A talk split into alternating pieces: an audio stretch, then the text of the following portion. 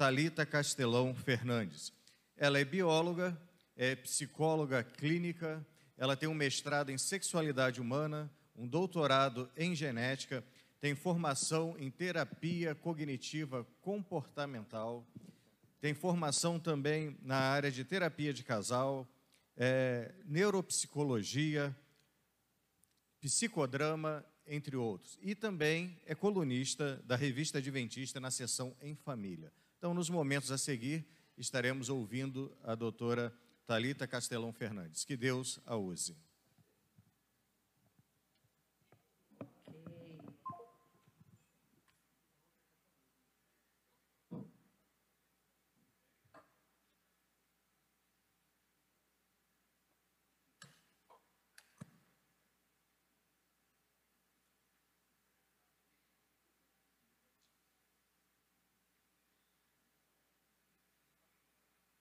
Agora estou vendo.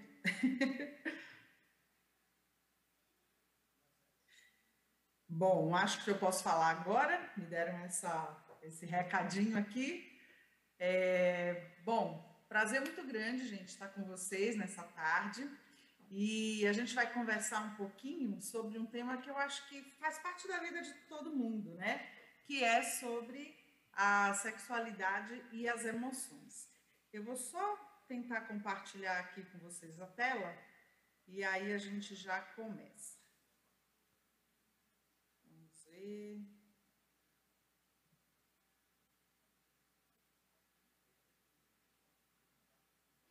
Eu acho que não foi. Hum, só um minutinho.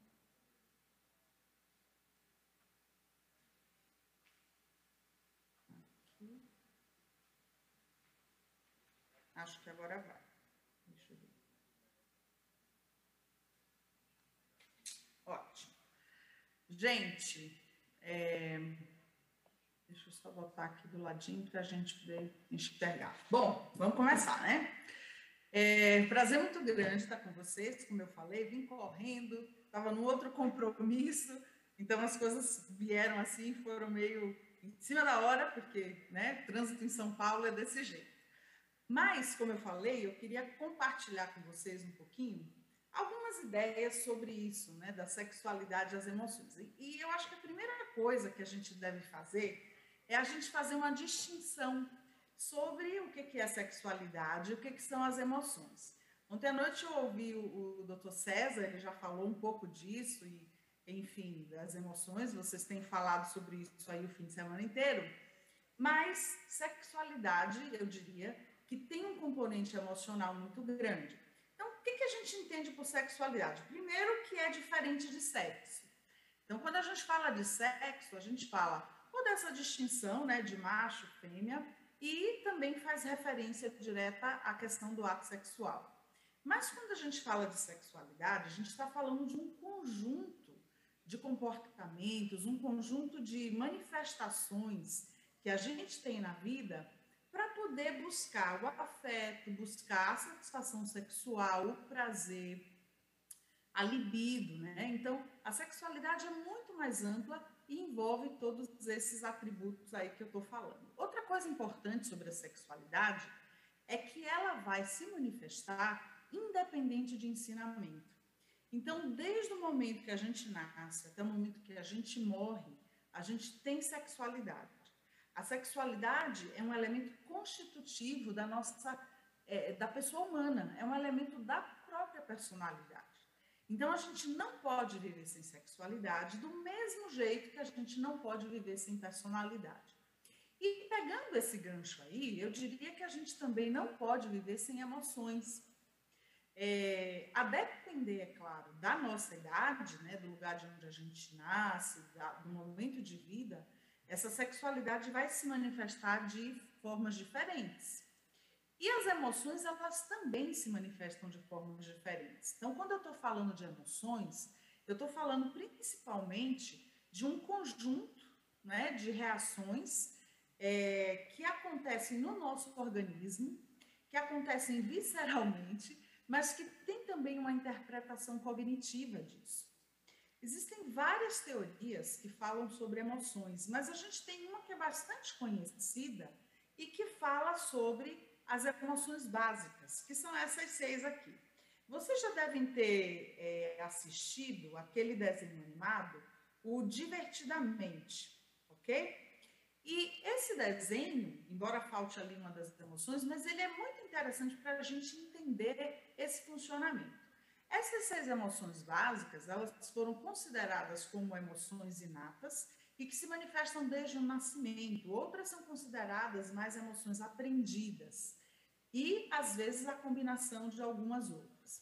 Entretanto, essas teorias elas variam muito. Tem uma teoria até muito recente, de 2017, se eu não me engano, que é uma teoria que fala que a gente tem 27 tipos né, de emoções básicas. Enfim, as pessoas discordam sobre isso, mas o mais importante é a gente entender que as emoções fazem parte da vida, a gente não tem como viver sem as emoções, a gente se surpreende com as emoções. E as emoções elas são muito importantes nas manifestações que a gente tem dentro da sexualidade, porque afinal de contas, quando a gente fala de sexualidade, eu falo de corpo, onde eu tenho essa percepção aí das emoções, eu, na verdade, é, estou falando da matriz né, da sexualidade, que é o nosso corpo. Então, o nosso corpo é onde a gente vivencia a sexualidade e é onde a gente vivencia também as emoções. Bom, eu não sou psicanalista, tá? Eu sou da terapia cognitivo-comportamental, mas eu acho que a psicanálise tem um conceito aqui muito importante que eu queria usar nessa tarde. Ela coloca como base do sofrimento psíquico e emocional a questão da insatisfação, sobretudo a insatisfação sexual. Agora, quando a gente fala de insatisfação, a gente pensa no oposto, que seria a satisfação. Então, isso nos remete à compreensão de que o prazer ele tem um lugar especial na construção do bem-estar humano e também da nossa saúde emocional. Olha, vou repetir. O prazer, ele tem um lugar muito especial, muito importante na construção né, do ser humano e também no bem-estar e na nossa saúde emocional. Por isso é tão importante a gente cuidar disso. Agora, quando eu falo de saúde, a gente precisa lembrar um pouquinho desses conceitos, né? A Amparo Caridade, ela gosta de trazer a saúde como uma questão integrativa. Então, ela pega a etimologia da palavra, que quer dizer integral, e, e ela diz que a, que a saúde vai reunir vários aspectos, que aí vão entrar aspectos do corpo, né, do imaginário, do social, do psíquico, do espiritual também. E isso vai se refletir em quê? Na vitalidade do corpo, no gosto de si, né? A gente está falando aí de autoestima, no gosto de viver, no brilho dos olhos, na soltura da expressão, na graciosidade dos movimentos, na sexualidade expressiva e prazenteira também. Então, quando eu estou falando de saúde como um elemento integral, eu estou colocando aí todos os elementos, inclusive vão entrar elementos, como eu falei, que estão ligados ao nosso corpo, né, que é a matriz da nossa sexualidade e também dessas emoções. Entretanto, apesar de a gente viver numa época onde o sexo praticamente parece ter feito um striptease, a gente ainda experimenta muito de repressão sexual. E você pode pensar assim, não, mas isso não acontece comigo. Então, eu queria que você me acompanhasse aqui e tentasse ver se algumas dessas coisas acontecem com você quando você pensa, por exemplo, a respeito de sexualidade, por exemplo, você já teve vergonha ao falar de intimidade com um cônjuge, com um parceiro, às vezes até com uma amiga, às vezes até com um profissional né, da saúde? Já teve vergonha de falar de intimidade? Você acha que tem, às vezes, o amor com a intimidade, você ama, às vezes, uma pessoa, o seu parceiro, a sua esposa, o seu esposo, e sente que, apesar do amor, a intimidade é morna, morna, morna. Eu botei bem em efeito aí o morno, porque essa é uma queixa muito comum que a gente recebe né, nos, nos consultórios. Então, como terapeuta sexual, Às vezes as pessoas falam: olha, eu amo meu marido, mas a sexualidade deixa a desejar, ou vice-versa, né? Isso pode acontecer aí, eh, tanto de um lado quanto de outro. Outra coisa, a falta de coragem para explicar onde você sente prazer, do que, que você gosta, do que, que você não gosta. Às vezes você não gosta de um carinho e você não fala nada. E a pessoa continua fazendo a mesma coisa e você se desagradando. Então, isso também é uma, um pouco de repressão sexual. A ideia de que o homem vai mandar na relação sexual. Então, o homem não manda, os dois mandam e os dois precisam decidir sobre esse funcionamento. Mas as mulheres, elas muitas vezes têm a crença de que elas precisam ficar esperando serem ensinadas sexualmente, né, por esse parceiro, como se elas não fossem uma parte é, ativa, né, desse processo. Também o desconhecimento do próprio corpo. Às vezes a gente não conhece o nosso corpo, não conhece o funcionamento, não conhece não só o funcionamento fisiológico, o próprio funcionamento hormonal, e a gente às vezes desrespeita o nosso corpo é por falta desse conhecimento. Às vezes fins de orgasmos, né? Quando você tem em mente que você precisa ter uma sexualidade, uma atividade sexual que vai agradar o outro, né? Então você se põe às vezes em segundo plano e você finge orgasmo. Isso tudo representa um pouco de repressão sexual e eu poderia falar aí é, muitas outras coisas, né? Agora pensa comigo isso aqui.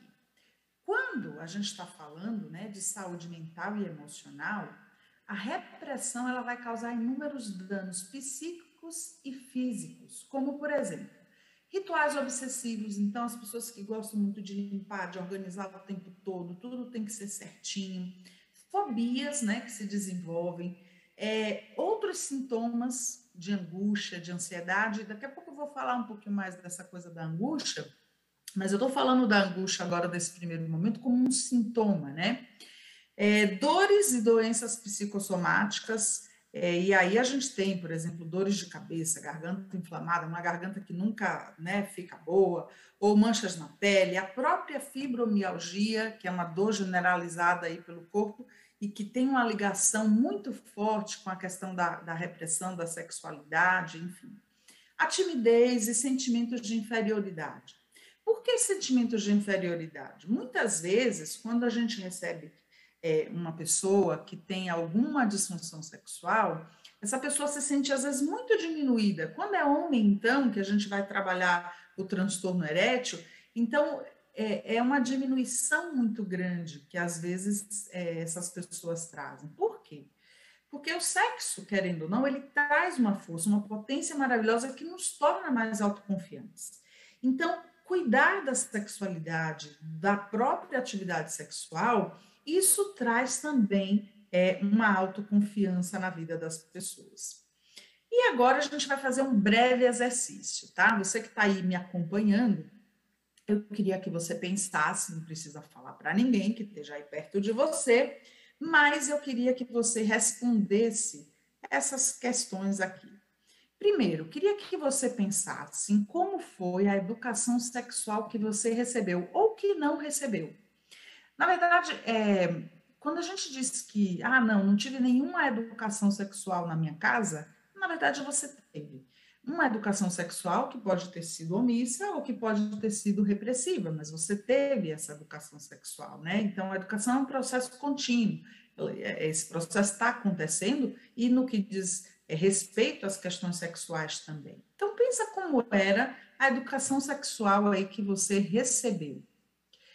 Outra coisa, pensa como era ou é a sexualidade na sua família. É um assunto falado? É um assunto proibido? É um assunto que é um tabu? Como é que é isso dentro da sua casa? Como é que é o funcionamento disso dentro da sua casa? Outra questão, vocês falavam sobre o assunto ou não, né? Como eu falei, era um assunto aberto e de que forma era falado? Sempre escondido. Muitas mulheres, é, às vezes, é, as mães vão procurar para fazer alguma orientação justamente na véspera do casamento, né?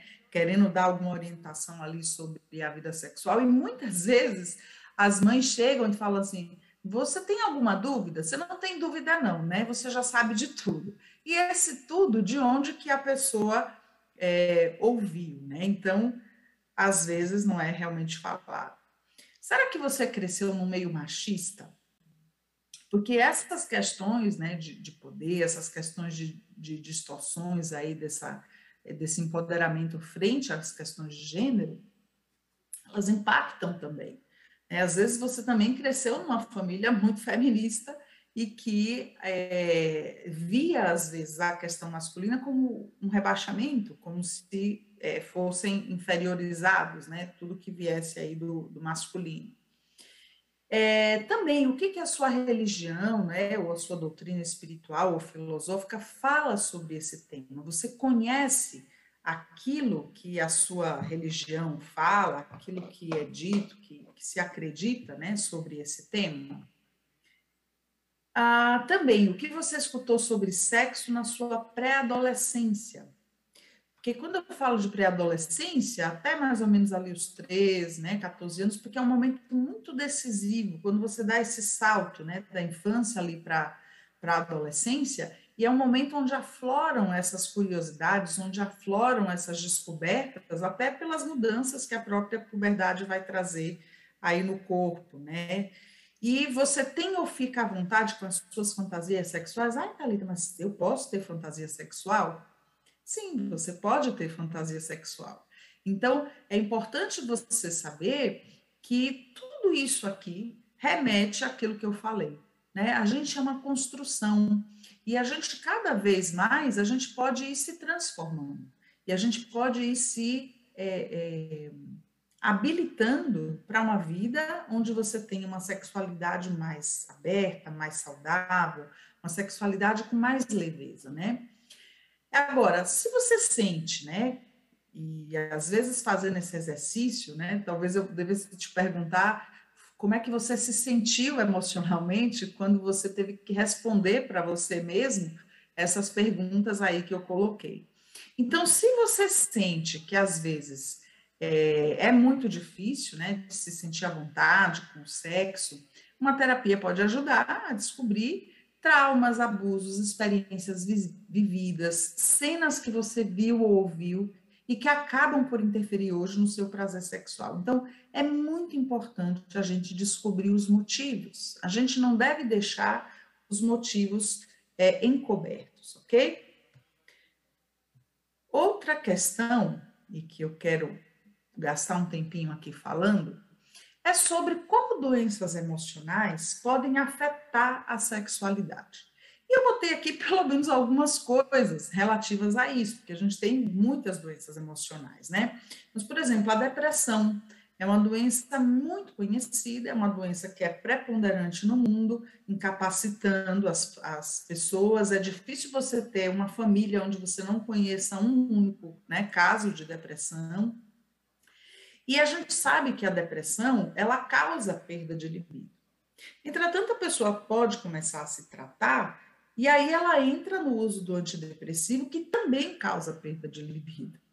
O estresse crônico causa perda de libido. O burnout, o burnout né, causa perda de libido também. Então, a gente tem uma série de impactos né, na sexualidade em virtude de doenças que mexem com o nosso humor, que mexem com o estresse, né? Você tem produção aí de certos hormônios que realmente deixam você em alerta, e às vezes isso interfere diretamente na sexualidade. Quando a gente tem esse tipo de coisa, né, esse tipo de adoecimento, o que, que a gente tem que fazer? Então, eu sempre digo assim: olha, a primeira coisa é tratar a depressão, a primeiríssima coisa. Por quê? Quando eu estou falando de depressão, estou falando de uma perda de interesse e de prazer na vida, inclusive na sexualidade. Então, eu não posso querer tratar uma pessoa com, uma sexualidade que tem alguma dificuldade se essa pessoa está na depressão. Eu preciso primeiro tratar esse adoecimento emocional, porque senão ela não tem como, como responder.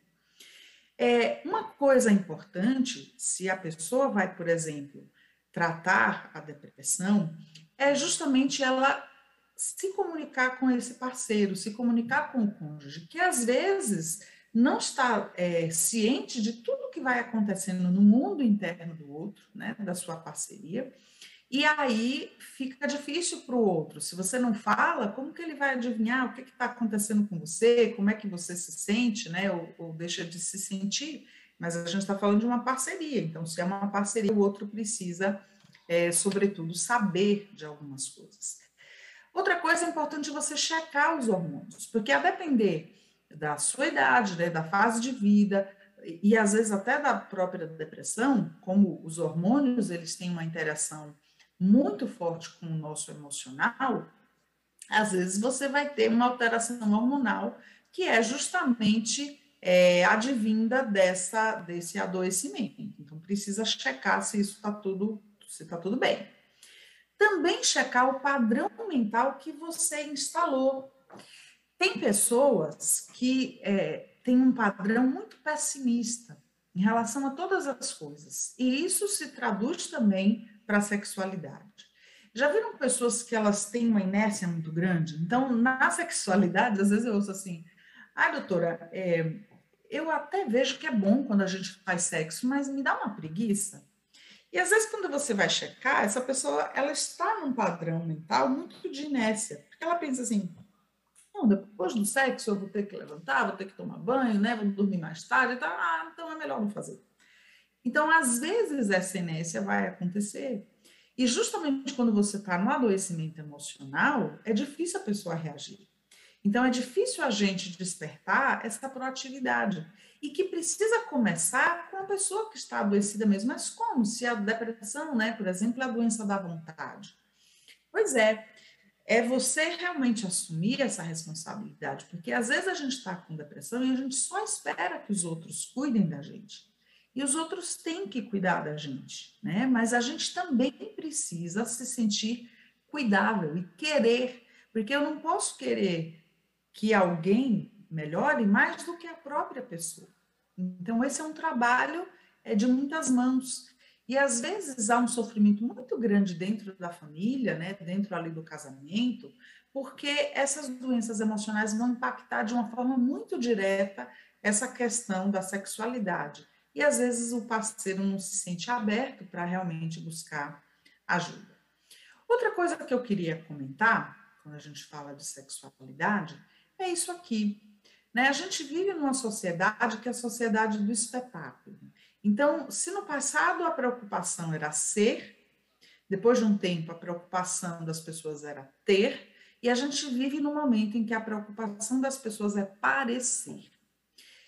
Quando você analisa, por exemplo, redes sociais, né, que é um prato cheio, dizem que quem vê pose não vê corre, né? E isso é verdade. Existem estudos que mostram como as pessoas se sentem muito infelizes, muito inferiorizadas, quando elas veem, às vezes, a rede social de uma outra pessoa e acham que aquela pessoa está vivendo muito melhor e muito mais feliz do que ela. E, na verdade, é, o que eu penso sobre as pessoas que às vezes postam em excesso, né? Tudo que estão fazendo, então preciso postar tudo, o que eu estou comendo, onde eu estou, com quem estou conversando, onde eu entrei, etc. e tal. Me parece que às vezes essas pessoas elas perdem é, a possibilidade de aproveitar literalmente o momento, porque elas estão tão preocupadas em registrar para poder postar que elas às vezes se desligam da possibilidade de desfrutar ali daquele lugar. Então, é o parecer.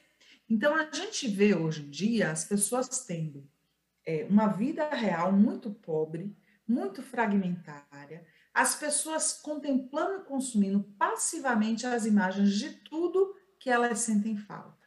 Então, é a afirmação da vida humana como simples aparência.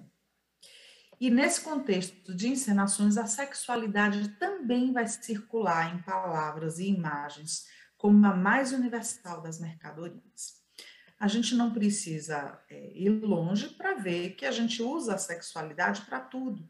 Então, quando você tem, por exemplo, uma propaganda que tem algum contexto erótico, essa propaganda ela realmente chama mais atenção. Então, a sexualidade vende, né? De certo modo, ela, ela tem esse poder. É, um dia eu estava lendo na Folha de São Paulo e eu achei uma imagem que era uma propaganda de meias. Meia, meia normal de pé, né? Meia é, masculina. E a imagem era a seguinte: era um homem nu, sentado numa cadeira, com a perna cruzada e só com as meias. Eu falei, bom, agora a gente chegou realmente num ponto muito apelativo, porque até para vender meia eu vou precisar apelar para essa questão da sexualidade. Então, as pessoas têm essa sociedade do espetáculo onde elas precisam parecer. Então, as outras se sentem, às vezes, muito inferiorizadas porque acham que as outras estão muito mais é, imbuídas aí até de, de, da sua própria sexualidade do que, do que elas, né? E quando a gente se dá conta disso, eu penso que a gente tem um mundo com muita angústia. Veja, a angústia, ela nunca vai ser eliminada da nossa vida. Então, essa emoção é uma emoção muito humana. Desde o momento que a gente nasce até a nossa morte, a angústia faz parte disso. Então, a gente nasce num momento angustiante, a gente morre num momento também angustiante. A questão é que quando eu falo de sexualidade, eu tenho também uma relação amorosa angustiante. Porque eu estou lidando com um outro, para eu me relacionar, que é diferente de mim. E às vezes esse outro que eu desejo, ele não me deseja como eu quero ser desejado. Às vezes ele não se envolve na medida do meu sonho e é capaz de partir e me abandonar sós com o meu desejo, que é um outro risco. Então, quando você se envolve é, num compromisso, você sempre tem o risco né, desse rompimento, desse abandono, dessa troca de interesses. E aí as pessoas, muitas vezes, em lugar do desafio de conviver, elas assumem como uma facilidade maior simplesmente consumir coisas felizes, né? Pílulas felizes para enganar esse próprio vazio que aparece. É, quando a gente pensa, então, é, nisso que eu estou falando, e aí linkando né, sexualidade e emoção, porque eu acho que as duas têm uma conexão muito forte, quando a gente fala de desejo, né, a gente é um ser desejante, somos seres desejantes. Mas quando eu falo de desejo, eu estou falando de falta, de ausência, eu não tenho tudo, porque se eu já tiver aquilo, eu não desejo. Então, o desejo tem a ver com ausência, tem a ver com falta. E a gente busca o tempo todo essa ilusão de sermos completos com o outro. Muitas vezes a gente recebe a queixa justamente disso. Olha, eu me sinto muito sozinho no meu casamento. Eu queria que o meu cônjuge ou a minha esposa né, fosse desse, desse, daquela forma, enfim. Então, a gente vai viver muitas angústias, muitas é, solidões, mesmo a dois. E quando você tem o ato sexual, as pessoas percebem que o amor posto para fora de si, num êxtase de si no outro, deixa de ser egoísmo, ausência e vazio. Então, de alguma forma, o momento da interação sexual é um momento onde as pessoas sentem muita conexão. Por isso que a gente tem muitas vezes homens fingindo amor para ter sexo e mulheres fingindo é, interesse sexual, né, para terem amor. Então, às vezes, a gente tem, inclusive, alguns descompassos. Só que esse ciclo, né, mesmo que você tenha ali a interação sexual, como num ciclo, né, depois do sexo, depois do amor, a gente vai se deparar de novo com o nosso vazio de ser só. E aí, a sexualidade, ela fica como essa fonte natural de prazer, mas a gente precisa lembrar que ela não é a única. Então, esse prazer sexual, ele serve naquele momento para oxigenar um pouco da solidão da vida humana, mas a gente precisa também despertar outros é, prazeres aí associados a isso. Então, no cara e coroa né, do viver, é, o bem-estar ele não resulta apenas dos prazeres conquistados, mas da forma como acolhemos a vida em sua totalidade, em suas dimensões prazerosas e sofridas, em sua agonia e seus êxtases. Isso aqui é muito importante da gente destacar. Né? Olhar a vida como possibilidade de gozo e dor, de agonia e êxtase, de vazio e plenitude, é sinal de equilíbrio. Pensem é, o sonho das pessoas é sempre a felicidade o tempo todo, mas isso não existe. Né? Por que, que não existe? Porque a vida é para cima e para baixo, né? Essa oscilação é que vai dando o prazer. Se você pensar, a linha reta no eletrocardiograma é a morte.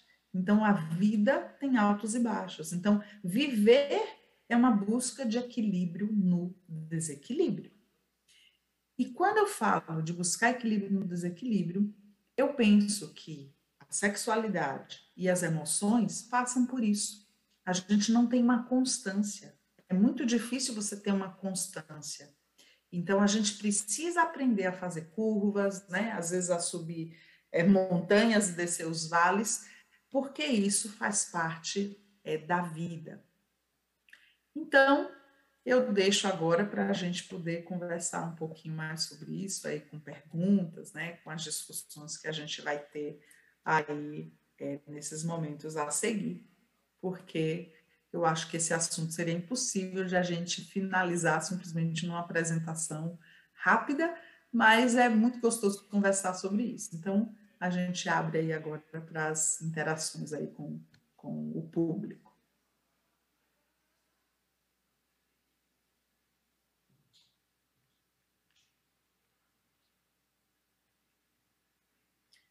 Quem vem aí? Charles, Pastor Flávio, eu vou parar aqui a, o compartilhamento aberto para quem vai conduzir esse próximo momento. Muito obrigada, doutora Talita. Obrigada Olha, pessoal, acho que foi todo mundo embora. Eu vou ter que fazer aqui a parte das perguntas, né? Sozinho, que eu mesmo me pergunto, eu respondo. Cadê todo mundo?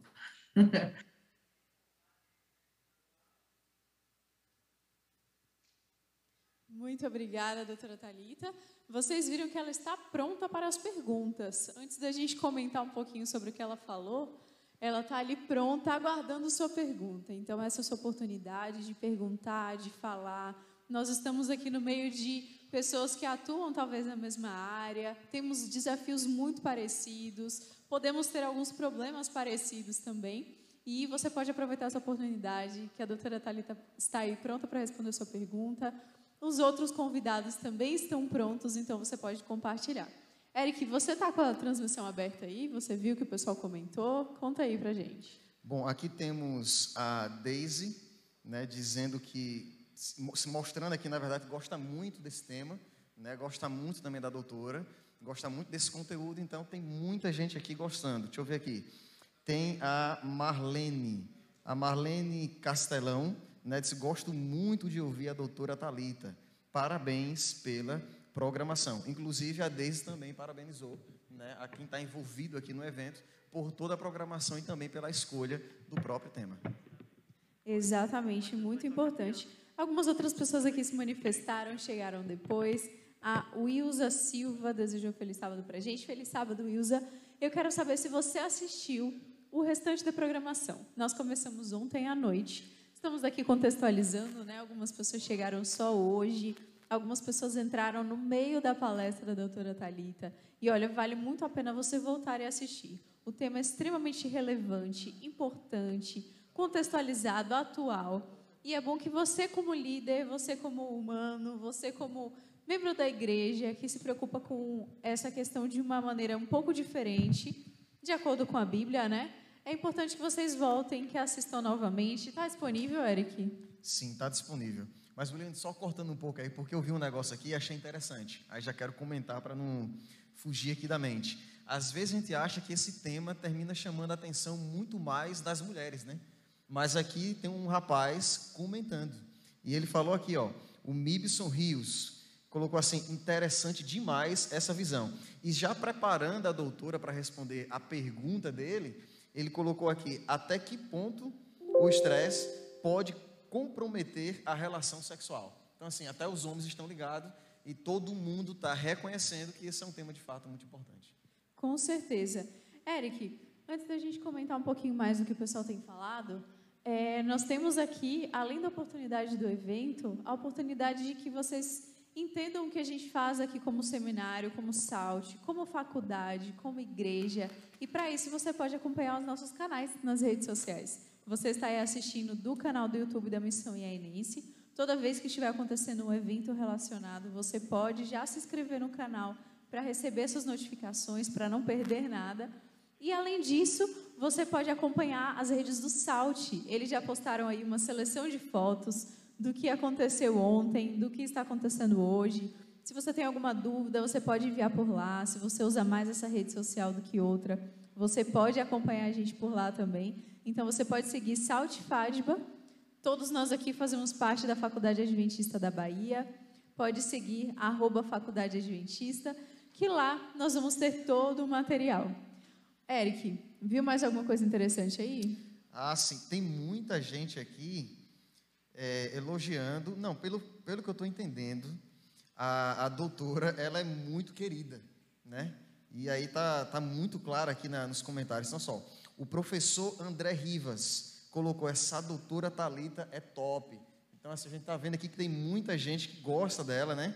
O Vivaldo colocou parabéns, doutora Talita. Um abraço.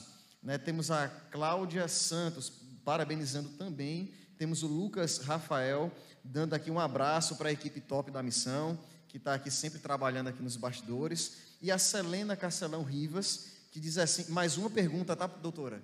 A gente está soltando umas perguntas agora que nem deveria estar tá soltando, era para estar tá guardando, mas já vai memorizando aí para responder para a gente já já.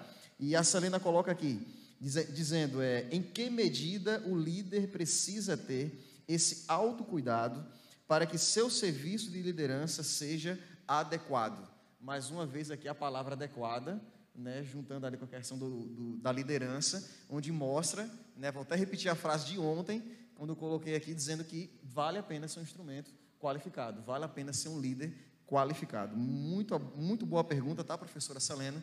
Obrigado por estar participando aqui com a gente. Exatamente, essa é uma excelente reflexão. Eu tenho certeza que a doutora Talita vai ter uma resposta muito boa para a gente sobre isso.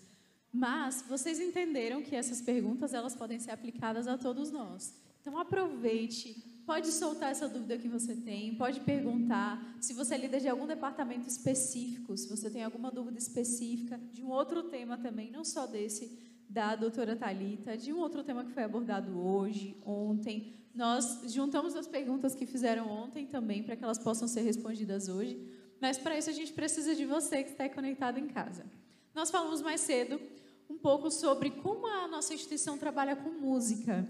E falando nisso, nós lançamos ontem à noite um clipe que fala sobre igualdade. E hoje estamos aqui no Dia da Consciência Negra, um dia tão importante que assim, hoje está sendo necessário, mas nós precisamos entender que esse dia tem que ser todo dia, né? Essa consciência, esse posicionamento, nos colocar no lugar e entender que somos, somos todos filhos de Deus. E Eric, falando em música, a gente vai ter alguma coisa especial agora.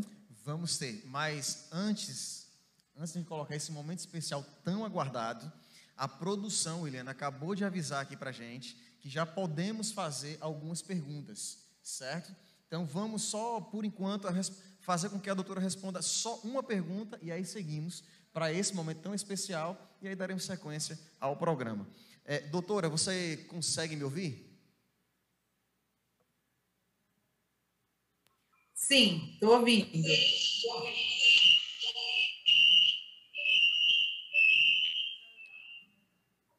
Pronto. Eu acho que agora, mais uma vez, doutora, a senhora consegue me ouvir? Está ouvindo, né? Ok, então vamos lá. Doutora, apenas Oi, uma pergunta. Eu vou atender, agora. eu vou ouvir aqui a pergunta pelo telefone, ok? Ok, não tem problema. Vamos fazer apenas uma pergunta para a gente começar a esquentar aqui esse momento de pergunta e em seguida teremos esse momento especial. Tá bom, William? Então vamos lá. É, doutora, a Daisy fez uma pergunta agora, certo? Ela colocou aqui: se as emoções podem auxiliar diretamente no prazer sexual e emoções são diferentes de sentimentos, então não é precisamente necessário sentimento para ter satisfação sexual?